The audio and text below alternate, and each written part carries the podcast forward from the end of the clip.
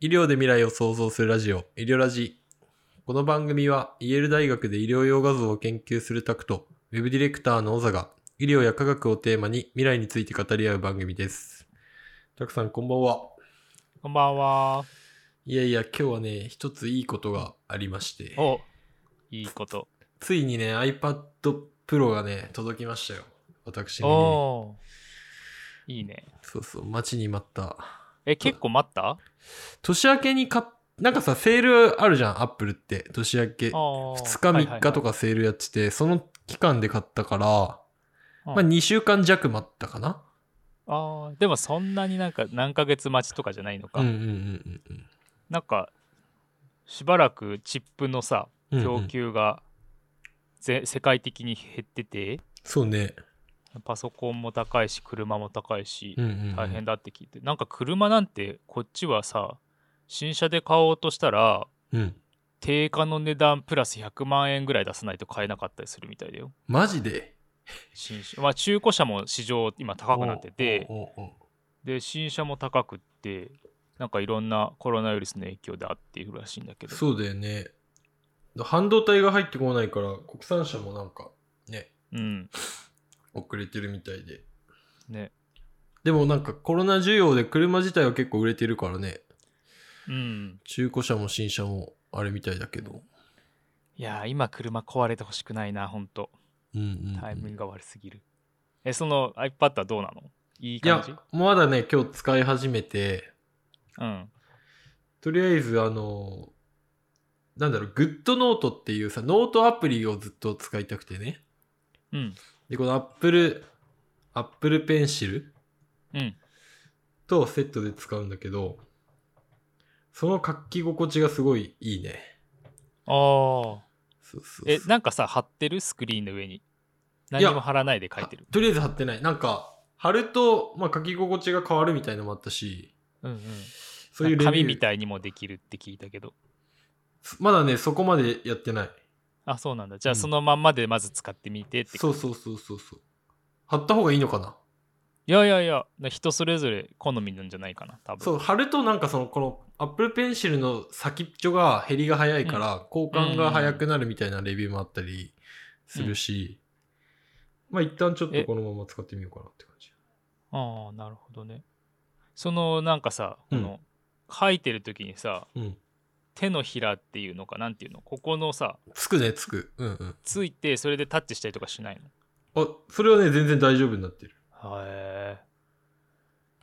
なんていうかね、なんかそれえ。うん。いや字はあんままだうまく書けないんだけどさ、慣れてないから。あうんうん。だけど、なんていうか、すごいスムーズに書けるし、うん。なんかノート取るのが楽しくなるから、なんかインプットが上がりそうな気がする。ああ、うんうんうんそうなんだ。。うん。いいな。いや、すごい迷って、うんうん今も迷ってて、うんうんうんなんか予算がつけば買いたいなと思うんだけど、 多分さタクは論文とか読むわけじゃない読む。でさそのスピリットビューってできるから、うん。左手に論文出してこう右手にこうノートを出してこおうーメモしながらとかやるとすごいインプット力が上がる気がするけどねへえ。でこれ欲しいなおすすめよこれテンション上がるよね、テンション上る。がるわちょっと使いこなしたいねうん。いやいいそうそなうそうなんで今年はインプット量も上げてアウトプットも上げて、医療ラジもどんどんね良くしていきたいと思ってますけどね。いや、なんかす本題に入る前に僕も一個言いたいというか思ったことがあって、編集してた時に思ったんだけどさ、いうんうんうんや、なんか前回の編集してて、うんいや、まず、まずもってさ、こう、こういう形式で収録してるじゃん。うん。だから、喋ってる間に、ちょっとこう、話の筋が変わったりとかするんだけど、うんうんうんでもそれそれがすごく自分としてはななんか自然に話せる感じがして喋りたいことをうんうん。まずあれお、まずあれだよね。知らない人はあれだと思うけど、まあほとんど知ってると思うんだけど、僕らはズームで収録していて、あそうだよねそうタクは形式がねアメリカにいて、僕は日本なんで、まあ時差がありつつの収録をやってて、まあズームでやってるんだよね、毎週。そうだからじうんゅズームで話するみたいな感じでやってるから、うん。なんかこう話して会話みたいな感じでできるからさうんうんなんか自然に話したいことを話せるっていうか、うん。とトピックスはとりあえず決めてるんだけど、うんなんかこう話していくうちに順番ちょっと変えたりとかして、うんでそれがその割と自然にできるなーっていう気持ちがあってで、うん話してる間にさ時々うなずいてくれたりとかさうん「あ面白いね」とかなんかそういうコメントがこう返ってくるじゃん。うんうん。そうすると喋る側も「あちゃんと伝わってるな」とかさ「あれ今のちょっと分かりづらかったかな」と思ってなるほど説ね明出したりとか、うん。なんかそういうフィードバックがあってうん。いいなってそう喋ってる時は思ってたんだけど、うんうんなんか編集をを前回とかも、まあ、してても思ったんだけどやっぱりその相槌があることによってなんていうか話が入っ聞聞いてる側としても入ってきやすいのかなと思ってうん。うん。いやうんうんなんかこういう形式でやらせてもらってありがとうございますっていうのを改めて言いたかったいやいやいや、喋ね、論文調べてもらったり、喋る方が大変だと思う思うからね。いやでも相ぎ相槌もさ技術いるでしょやっぱりそのまあ、だからまだそこまでの技術はないと思うから、なんとなくやってるつもりだけど、まあ、聞いてる人がね、どう感じてるのかなっていうのは気になるけど、まあそうね。まあ、相づち打つのももちろんそうだけど、やっぱこう、なんていうか、鋭い突っ込みというかさ、なんか素朴そなう疑問とかを、まあ、適切にね、適切なタイミングで言えるといいなと思いながらやってるけど。で聞いてる時もさただ漫然と聞いてるんじゃないと思うんだよね多分すごいさいろいろあ一番なんか前もって話とかあんましないじゃんだから、うんそうね突。然出てきたものに対してで一一生懸命考えてさ、こううん話してる間にいろいろ頭にこう思い浮かべながら、うんうんうん。話が終わったなと思ったらそこでしこう質問差し込まなきゃいけないうから、ん、そうね。いやえこれ大変だなと思って難しいのはだからさある程度シナリオみたいのを作っちゃうとその鮮度みたいのが失われちゃう可能性もあるじゃないきっと、うんうだんから僕らは結構なんか本ぶっつけ本番に近い感じでやってるんだよね実は、うんそうそうそうそうまあだからそうねうまいこと言っていればいいんだけどまあちょっとずつ勉強しながらうんだからこの形式は楽でもあるし、うんうんでその助かるなと思ってそういうことを改めて前回の編集で思ったんで、あ、でもちょっと似た話でいくと、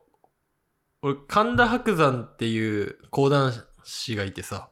うんうん話し家さんがいて、その人ラジオやってるんだけど、おうその人はね、もう笑い屋っていうのがいてさ、もうただ、そのひ、神田伯山が喋ってることに対して笑うだけのリアクション。はいはいはいいやもちろん声の笑い声の人そうそうそう、笑い屋って言うんだけど、笑い屋がいるのそうそうそうそう。で、笑い屋もやっぱ、なんていうのかな、その、まあ、白山さんにとってもいいし、うんその聞いてる人にとっても、なんか聞いてる人はね、最初はなんかね、え、何後ろで笑ってる人いんのみたいな違和感がある人も多いんだけど、徐々にこううん聞いていくと、その笑い声がすごい心地よくなってきたりもしてて、うーんあ笑い屋っていうのもなんか面白いポジションだなと思いながらラジオ聞いてるよね。うん。うん、なるほどね。そうそうそう。まあまあ、聞き手としてね、少しずいや、つ。そこって結構難しいポジションだなって 思って、そうね、そうね。僕はできないな。きっいやでもと人の話を聞くのが好きだから、まあ向いあーそ向うないんだてるのかもしれない。まあ興味があればね、自分の興味があ話れば。題がね。うんうん、まあそんな感じで、うん今日の本題は。えっと、で、今日の本題をね、うん。ちょっと前回さ、A、SF 映画とかで、うんうん。科学的なところでお話ししてた面白いんじゃないみたいな話をしてさ。うん。で、その後に小沢が言ったのはさ、うん科学的に正しいか正しくないかっていうことがうん気になりすぎて、なんかこう、これって本当に科学的に正しいのかなみたいなところが気になって、うんうんストーリーがあんまり頭に入ってこなかったりとか、うんうんその映画にこう入り込めなかったりするっていう話をしてて、うんうんなんかそういうことって確かによくあるなって思って思い出してたんだけど、うんうん。一つね僕すっごい気になるシーンがある映画があってほいほいほい。でそれをちょっと小沢に見てもらったんだけどさ、うんうんあの「ターミネーター」の一番新しいやつだっけ、2015年に出た「ジェネシス」っていうば、うんあの話うん。うん。いや、俺、ターミネーターがまだ続いてるというか、あの、うん。こんな最近になってもやってるのを知らなかったね、 そもそも。ああ、ワン、ツー、スリーまでで終わりっていうイメージがあるよそねう。そうそう最近ね、ちょっと、ターミネーター再盛り上げしようみたいなそ流う。ね。れがあって、うんうんうんテレビシリーズも確かあんだよね、ジョン・コナー、サラ・コナーか、あ、そうなんだ。ってかってかやってて。うんうんで、まあその SF 映画結構好きだから、うん。うんうんうんまあ、ターミネーター新しくなるのはちょっと見ようかなと思って見たんだけどさ、うん。うんあの話自体は面白いしやっぱり、S、CG のさ技術も上がってるからさうん。うん。前のシリーズよりもかっこよく撮れてると思うんだけど、うんうんうんうんうん。あそうだ一つ言っとかないといけないそのこっから先ターミネーターのネタバレをちょっとしなきゃいけないんであはいもし見たいって思ってる人でネタバレ嫌な人はちょっとここで止めて見てから戻ってきてほしいんですけどうんうんうん。なんかさ敵があれ一番最初に現代に攻めてくる時なのかなそうだね、なんか最初解雇シーンで、うん。そうそう、現代、審判の日と呼ばれる日ひうん、があって、そう、現代が滅びるシーンだで始まってたね。確か。主人公たちがに2017年に飛んでくるんだよねそうそうそうそう。でそれでそこがとそこに敵が追っかけてくるんだけどうんうん最初の戦闘シーンがほほあの病院の中なんだよねうんうん。で普通に患者さんとかがいてうんうんうんうん。病院の中で戦ってあ、それ中盤ぐらいじゃないあそれが中盤なのかそうそうそう。そうのえーだからそのシーンの中盤のシーンなんだ最初このスストーリー的には最初てかまあ審判の日に人類30億人ぐらいが亡くなってもう地球が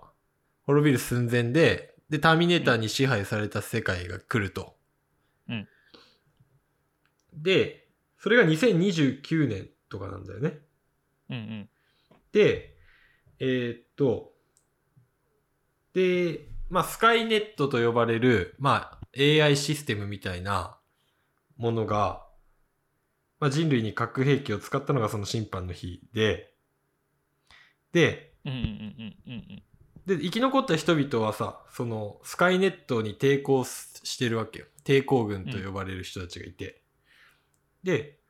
その人たちがスカイネットに勝とうとする、もう勝ちがほぼ決まったみたいなタイミングで、うんそのスカイネット軍は、その、過去に戻って、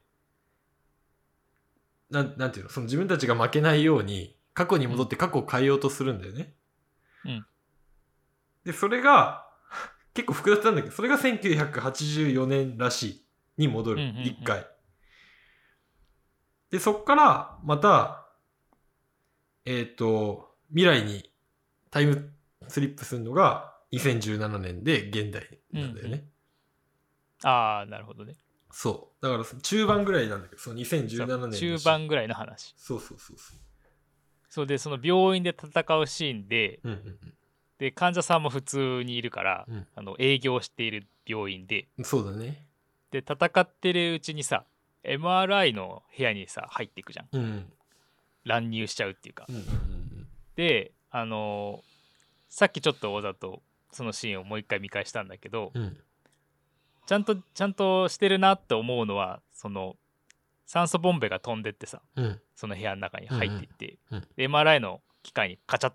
あのくっついちゃうわけ吸着しちゃう,、うんうんでそれは確かにそうだと思うんだよね MRI ってものすごい磁力だからうさ、ん。うんうんうん。ペッてくっついちゃうと思うんだよね、うんうんであのその中に入ったターミネーターたちもうん戦ってるうちに、うんこうくっついちゃうみたいな、うんうんその金属だからうん。うんくっついちゃう、うんだからおおちゃんとしてるちゃんとしてるってそこまで思うんだよねうんうんうん。で多分じすごいターミネーター力あると思うんだけどそれでも自分自力で剥がせないぐらいの強い磁力みたいなうん表現があって、うんうんうんだからその主人公たちうんが、その緊急停止ボタンみたいなのをパンと押すんだよねうんうんうんそのボタンを押すとうん磁力が一気に落ちて、で MRI からあのターミネーターたちが剥がれるうんうん。だから、でうんあのボタンが MRI のオンオフのスイッチみたいなイメージなのかなと思ったけど。そう緊急停止ボタン確かにあるのそういうボタンあ、あるんだ。でバンと押すほうとほう剥がれるお剥がれた剥がれたと思うんだよね、うんでその次が気になるんだけど、うんその良いターミネーターと悪いターミネーターがいて戦ってるわけじゃんじゃあ、良いターミネーターはシュワルツェネッカーね。シュワルツェンネッガーね、うん。そのそのシュワちゃんがうん。離れた良きタイミングで、うんもう一回 MRI を再起動するシーンがあるんだけうどん。あるね、あるね。そこがすごい気になるわけうんうんうんうん。それはちょっと難しいんじゃないかなって思っちゃうそう、シュワちゃんは、こう、助けられて、こう、MRI から離れ、ちょっとそう距離離れてを取いればく。ねそう、離れていっうんいいてん、だけどで、シュワちゃんはもう安全だから、もう一回ボタンを押して、MRI 起動させて、悪いやつが MRI にくっつくっていうシーンね。そうくっついて、うんえーとりあえず難を逃れるみたそいうなそうそうそうそう。そんなシーンありましたよ。えーっと それであのーポイントというか気になる点は、うんうんうんあのボタンね、うんポチッと押すと何が起きるかっていうとう、ん。 MRI の中に入っているうん。うん。液体ヘリウムがうん急激に気化するんだよね。ほうほうほうほうほうほう。液体が気化するそれでほうほうほうでそのだからその MRI って磁力がさ常に発生してるんだけどものすごい強い磁力が。うん。液体ヘリウムでコイルを冷やしてで超電導状態にしてるんだよね。うんうんうんうん。でそこに電流を流して、うんうんうん、電磁力電磁石を作ってるわけうんうんうんうんでそれをポンと押すと液体ヘリウムがバッてガスに変わってうんうんで超電導状態が解除されて、うんうん電流がそのそのコイルって抵抗になっちゃうからさうんその電流が流れなくなってうんで磁力が落ちるんだよねうんうんうんうんだからそれを簡単には復旧できないわけ一回押しちゃうとうんなるほどヘリウムをもう一回入れないといけないってこと、入れてで電気をもう一回流して、はいはいはみたいなしそのそういう作業が必要にいななってるほどくるからなるほどなんかスイッチオンスイッチオフみたいなうんうんうん単純な話ではちょっとなくてああな そうなんだそうそれ普通の人はもう全く分からんねそれはねそうそうそう確かにそれは違和感あるだそろうこねにそんななんていうのだから24時間ずーっと磁石なんのあの使ってる時も使ってない時もずーっと磁力が出ててうーんだから病院が閉まってて夜誰もいない状況でもずっと磁力を発生しててああそうなんだそうそうそうじゃあそれぐらいこう再起動するのにまあ時間とかがかかるからずっと動かしっぱなしにしとくもんなんだそうそうなんだよねええだかららあのボタン緊急停止ボタンクエンチボタンとかっていうんだけどうんそのそういうことをクエンチっていうのはそのクエンチ現象っていうんだけどうんその磁力を停止させる作業をするボタンなんだよねうーんなるほどだからうんうん剥がれるまではいいので、うんうん気化したヘリウムが別にその部屋に充満するわけじゃなくて、うんそのトンネルを伝って病院の外にバーって放出されるからうんうんそれが見えないのも別にいいんだけどうん うんでももう一回オンのところでおっとってななるほどなねるっていうか そうえー、それだったらあれだねリアルでリアルの何その MRI の使用をこの映画の中で再現したらこのシーン成り立たなくなっちゃうねそう成り立たなくなっちゃうんだよねだから張り付いちゃってずっと張り付いたままでなるほどシ30ュ分待つみたいな シュワちゃんも張り付いたままだねじゃあきっとだからそれをオフにしたら別の方法で敵を退けなきゃいけなくなっちゃうんだよねそうだねそうだねそうなるほどいやなんかそういうテクノロジーそのさ金属全部が磁石にくっつくわけじゃなくてさうんうん金属にくっつく磁石とあくっうあ逆だ磁石にくっつく金属うん磁性体っていう金属とさうんくっつかない非磁性体っていうさ、うんうん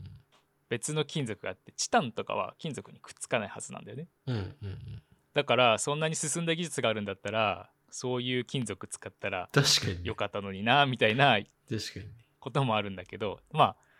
そういうわけにもいかんのでしょうんうそこはいいとしてうんうんでもやっぱり気になるのはその再起動の場場面がすごい気になったなと思って、まあ、確かにね。まあ、一応な、多分、監修とかは入ってるんだろうけど、もうね、うんまあ、OK なとこはそういうとこは OK にしちゃってんのかね。ねえいやどうなんだろうねうん、、でなんかその以前そういえばその SF 交渉なんか違う科学交渉みたいなね、。うんあのー話をしギガ人でもギガ人って何回も紹介するんだけどさ、うん結構見てるから読んでるからさ、うんうん。ギガ人でも記事になってたことがあってうんうんあのーハリウッドにその、科学ホットラインみたいなのがあるんだってほうほうほう、なるほど。でハリウッドの人がさこうビデオ撮っああの映画を撮ってたりとか、うんうんうん、ストーリーを作ってる時にちょっと、うんこれは科学的にどうなんだろうなと思ったら、うんうんうんそれをあの相談できるようなホットラインがつながってて、うんうんうんでそこで相談したりとかもできるんだってなるほどね。まあまあ、あってもおかしくないよね。ねうんえーまあそのシステムとしてちゃんとそういうのがあるからうん使えばねちょっと相談できるとは思うんだけどうんうんうんうんうんそうななるほんどかそこがすごい気になったなと思っていやいや、MRI 出てきて、あ、MRI だっていうのも分かったけど、ふーんって、そんなもんかと思って流してみてました。そうだよねうんなんかそうなんか相談すればいいのになと思って確かにね。まあでも、やりようはある、あるっていうか、だったらこう、ついてる間に一撃を、重たい一撃をとどめを刺して、うんうんうん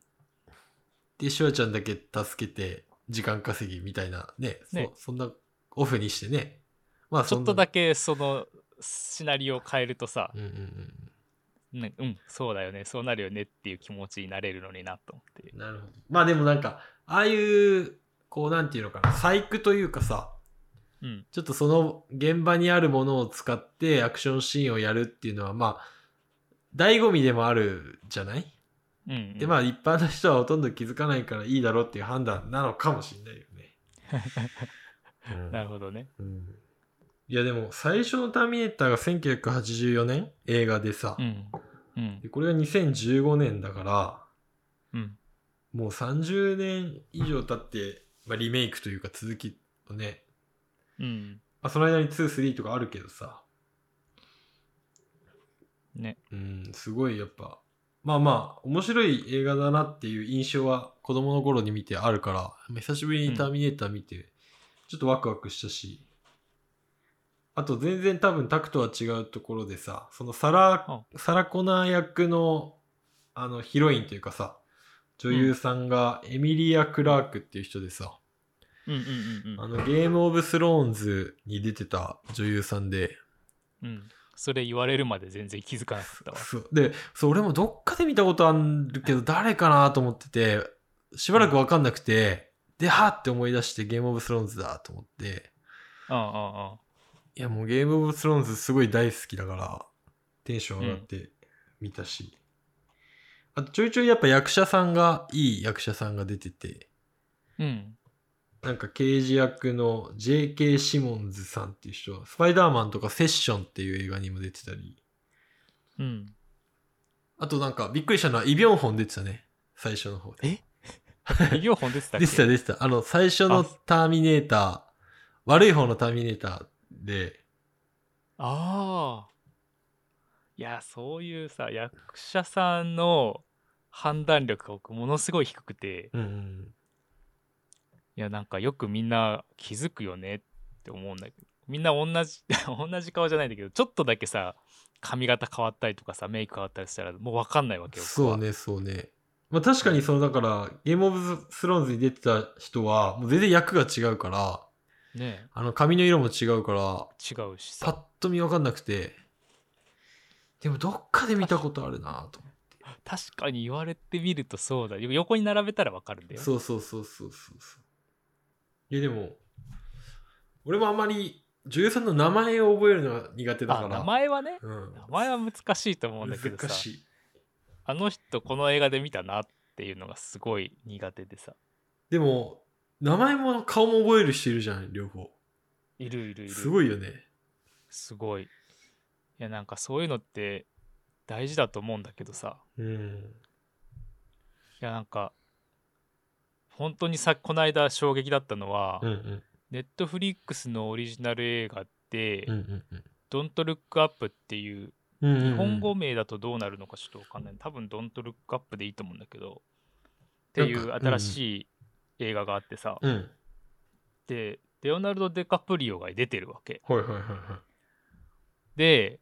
出てるっていうのは聞いてたんだよね最初にうんだからいつ出てくるのかなと思ってずーっと見てたわけうんうんうんでもう開始10分か15分ぐらい経ってうんであの家族にうんうん「デカプリオっていつ出てくるんだろうね」みたいな話をしたら「いやもう出てるでしょ」って話をされてさ「え どこに出てるの?」と思ってうんウケずるーっと。いやじゃあこの人がデカプリオだよって言われたんだけど どう見ても見えなくてえ全然信じられないんだけどいや出てるの知らないで知ら分かんなかったならまだ分かるけど出てるの知ってでてしょ分かんないのはちょっとやばいよ知ってて待ってたわけどういう役から出てくるのかは知らなかっ たから、うんなんかデカプリオとか出てくるしすごい有名な人がいっぱい出てくるんだよって言われて、うんそれを期待して見てたらさうんもう出てて、うんいやなんかねちょっと役作りなのかちょっとこうふっくらした感じのはいはいはい体型ではいはいはいで髪型もささなんていうかちょっとこうオタクっぽい髪型で、うんうんで喋りもどもっててさうんうんすごい、まあ、演技派だなーってその時は思ったんだけど、うんうん全然その2枚目っていう雰囲気じゃないからさうんうんうん全然わかんなくてうんうんうんいやいやウケるなそれはいやそれがね悲しかったでもタクとかさあれじゃんもうさ普段外国の方と接する機会が多いわけでしょうん名前覚えるの大変じゃない大変でねあの想像以上にいろんな国からいろんな人が来てるかうらんスペルを見ても何て読むかわかんない人がいっあぱあいいるわそけんな人もいるんだそうだから音で覚えてるうんなんかスペリングと音が全然合わないからまあでもなんか読みづらいとかの人の方が覚えやすいとかはあるのかね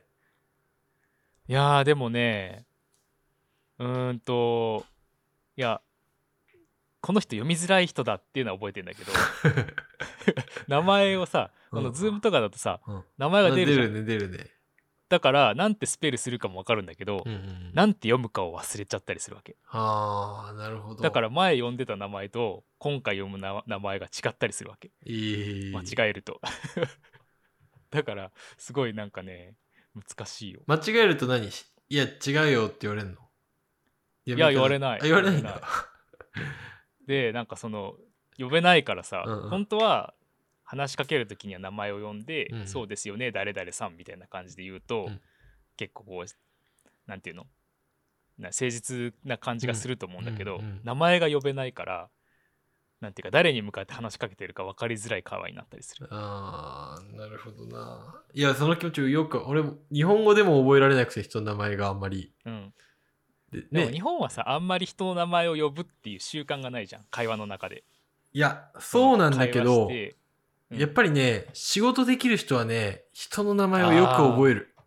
あーし、うんうんうんあのよいいくよね人の名前を語りかけて喋りかけてる気がする。ああそうですよね何々さんっていうそのうそをうそうそうそう。積極的に入れてくるそんだうで自分も覚えるようにしてるんだと思うんだけどう、んそういう人見てるとあ俺も覚えなきゃなと思ってうん思うだけなんだけどね そうそうそう難しいよね人の名前とお名前覚えるのねいやー難しいんだよな勇勇気が足りないんだと思う僕はあその間違って呼んじゃう勇気が、ーなるほどねうん、確かに確かでそのなんかさ本とか読んでるとさにうん初めて会った時に何回も何回も「何々さん何々ですよね何々さん」って言っとくと覚えるって言ったりすうんうるじゃん、んうんだからそれをさやろうと思ったりするんだけど最初に聞き取れなかったりするとうんなんかこう「えっともう一回あなたの名前聞いてもいいですか?」っていうこう勇気が出なかったりと確かに確かかにそう今はだから打ち合わせとか全部ズームとかが多いからもううん最初にそこにいる人の名前バーって書いちゃうけどねメモして、うんうんうんうんうんう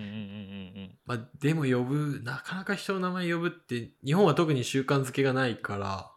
ねうんいやなんか佐藤さんだっけ武藤さんだっけみたいなさ、うんうんちょっとしたさ一文字違いで全然違ったりするじゃん。確かに。なんかコツとかあるんかねなんか。まあでも訓練しかないのかね、やっぱり。ねえいやおなんか積極的に取り入れていきたいって常々思ってるんだけどうんうん。まあ今日はじゃあターミネーターの話から人の名前を覚えられないっていうところまで行き着きましたけねど。えいやもう AR グラスとかでさ、うんこう名前がピッて出るようにしてほしいよ確かにね。それでもなんて発音するかわかんないからね、うん今の環境だとうん困るよねまあでも、わかんないところを一つきっかけにその人とコミュニケーション取るっていうのはありそうだなと思うけどね。いやーそうそこができると、うんうんね進んでいくと思うんだけどさそのツールがあんまりないんだよねまだ、うん。なるほどね。早めに早めに対処した方がいいと思うんいだや、けどそうだよね。もう、時間が経てば経つほど そうそうそう聞けなくなるからね。人関の係がさ深まってきてからさ、うんところであなたの名前はとは言えない じゃん言えない言えない。そうだから深まる前がチャンスだと思ってんだけど、うん。いや、そうよ。ほんとそう。ちょっ と、ちょっとずつこれから改善してってください。ねえ。まあそんな感じですかね。今日はい、今日は。じゃあ、まあ、皆さんもなんかおすすめの SF 映画とかね、なんかドラマとかあれば教えてもらえるとぜ、ひぜひ教えてほしいです。うん、タクが違和感を突っ込むんで。まああるかないかは別に確かにね。いやこれは素晴らしいっていう映画もあるから、うんそれをまた今度も紹介したいというか OK です話したいけどねそれについて。はい。じゃあ本日はここまでということで。はい。はい、ありがとうございました。ありがとうございました。